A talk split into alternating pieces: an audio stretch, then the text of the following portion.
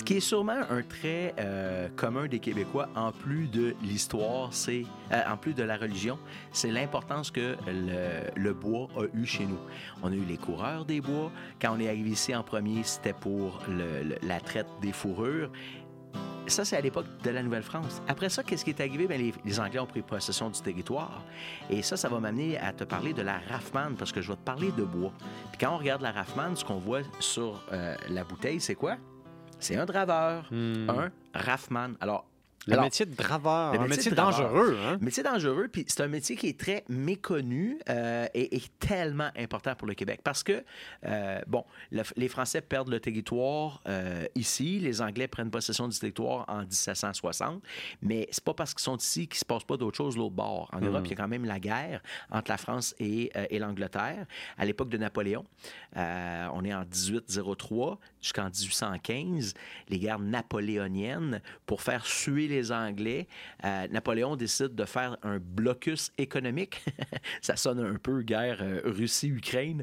Euh, Napoléon décide de bloquer l'acheminement des vivres à l'île qu'est l'Angleterre. Ils peuvent plus s'approvisionner d'à peu près aucun pays européen.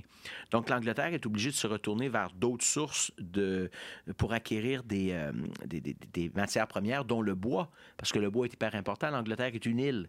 Et l'Angleterre, elle est célèbre. Pourquoi? Parce que c'est la plus forte flotte navale. Il faut du bois pour Prends avoir des bois. bateaux dans ce temps-là. Mais il n'y a pas de, pas de bois en Angleterre. là. Il Ouais. reste la forêt de Sherwood. Ils ont pas mal tout coupé. Ils ont pas mal tout coupé. là. couper. Donc, le bois, il vient d'ailleurs en Europe. Et là, ils n'ont plus accès. Alors, ils vont se tourner vers la colonie. Et ici, du bois, on en a beaucoup. Et le bois le plus prisé pour les bateaux, le pin rouge et le pin blanc. Et ici, on a des pins rouges et des pins blancs qui ont 400, 500 ans. Des pins qui sont immenses. Et c'est ça qui va développer tranquillement à partir du milieu des années 1800 le début de la coupe de bois. Avant, on n'est pas des bûcherons.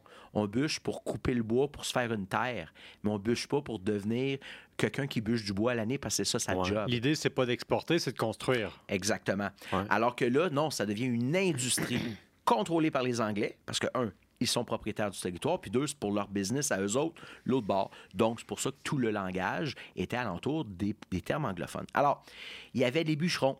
Il y avait des, euh, chefs, un chef cuisinier avec deux assistants.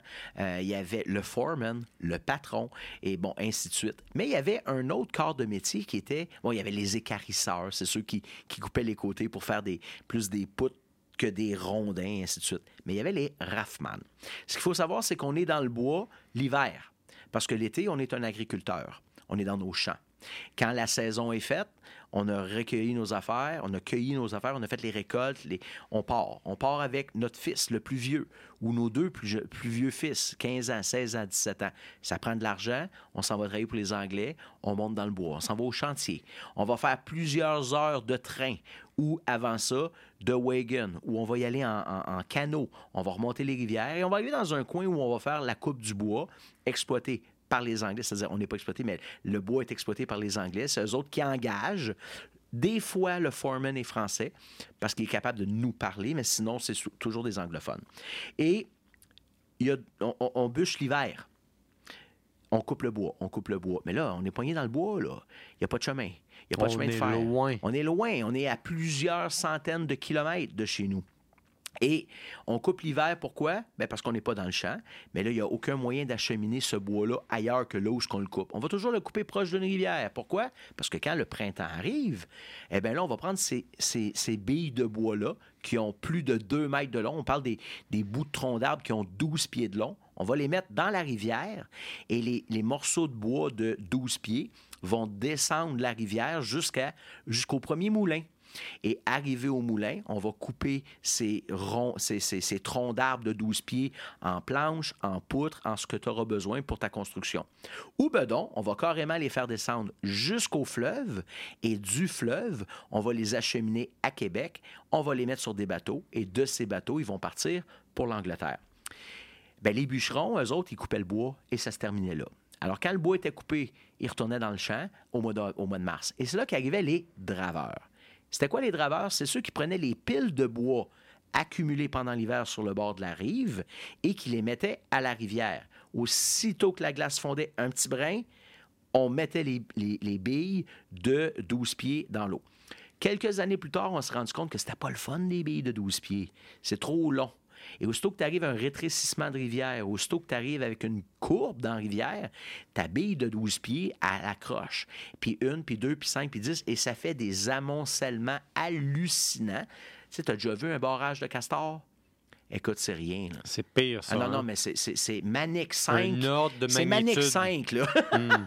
Alors, ça fait ce qu'on appelle un jam, terme anglophone. Le bois jam. Le bois descend plus dans la rivière. Et c'était ça le travail, le travail des draveurs. Qu'est-ce qu'il fait le draveur?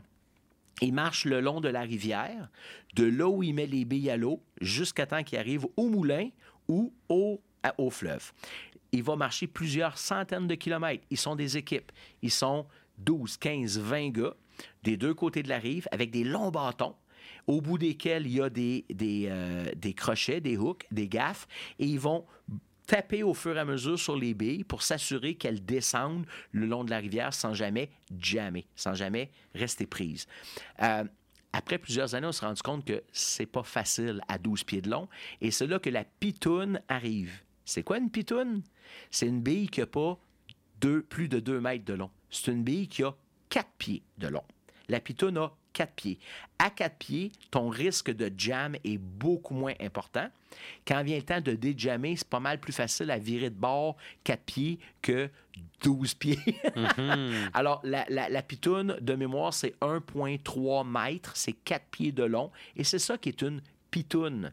Alors, les draveurs, leur travail, c'est de s'assurer que de haut jusqu'en bas, la pitoune va se rendre à bon, à bon port.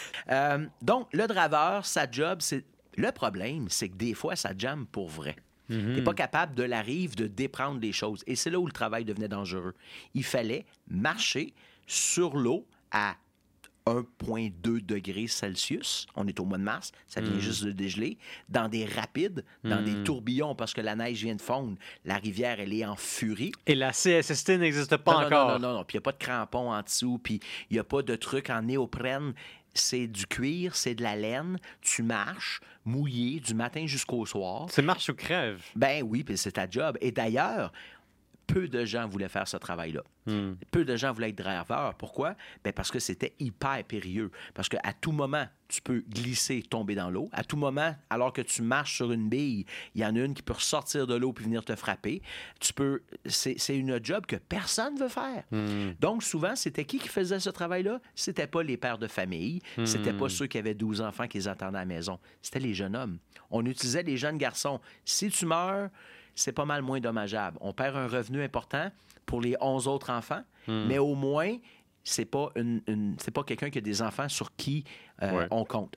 Euh, le lien avec la Raffman du Nibrou, c'est les Anglais qui dominaient le, le marché, c'est les autres qui étaient les patrons. Il y avait deux autres personnes qui n'étaient pas des francophones qui étaient au, au Québec. D'ailleurs, la ville de Montréal, leur drapeau, c'est quatre fleurs. C'est la rose, qui sont les Anglais. C'est la fleur de lys, qui sont les Français. C'est le chardon, qui est l'Écosse.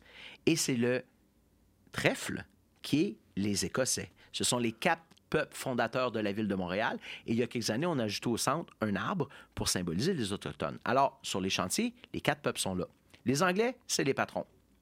Il y a les deux autres, à part les francophones. Les Écossais, c'est les amis des Anglais, pour deux raisons. Un, ils ne sont pas en guerre contre eux, et deux, ils sont des protestants. Par contre, les Écossais, c'est les plus mal pris. C'est non seulement ils sont to- toujours en guerre contre les Anglais, mais ils sont des catholiques.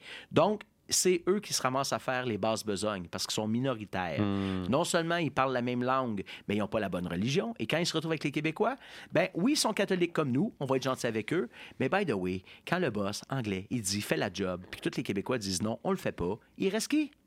Les Écossais. Euh, Excuse-moi, les Irlandais. Et qu'est-ce que Ouais. boivent les Irlandais? Du whisky.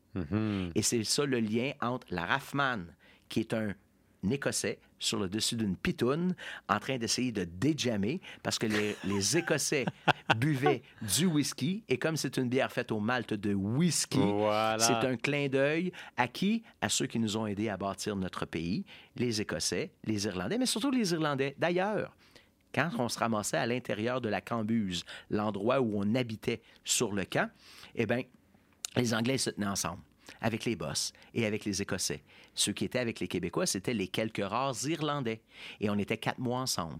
Et qu'est-ce que faisaient les Irlandais? Ils se rappelaient leur pays. Et qu'est-ce qu'on fait dans ce temps-là? On chante, on joue de la musique et on danse. Et c'est ainsi que le rigodon a été créé? Notre folklore n'est pas français. Il est Il irlandais. est irlandais. Le violon, la gigue, le sept carré, c'est irlandais. Donc, pourquoi notre folklore est si imprégné du celtique? Ben, C'est parce que c'est eux qui étaient avec nous et c'est eux qui étaient nos bodés-bodés contre les Anglais, contre les Écossais. Euh, ben voilà, l'histoire des Raffman. L'histoire de la Raffman pour tout le monde.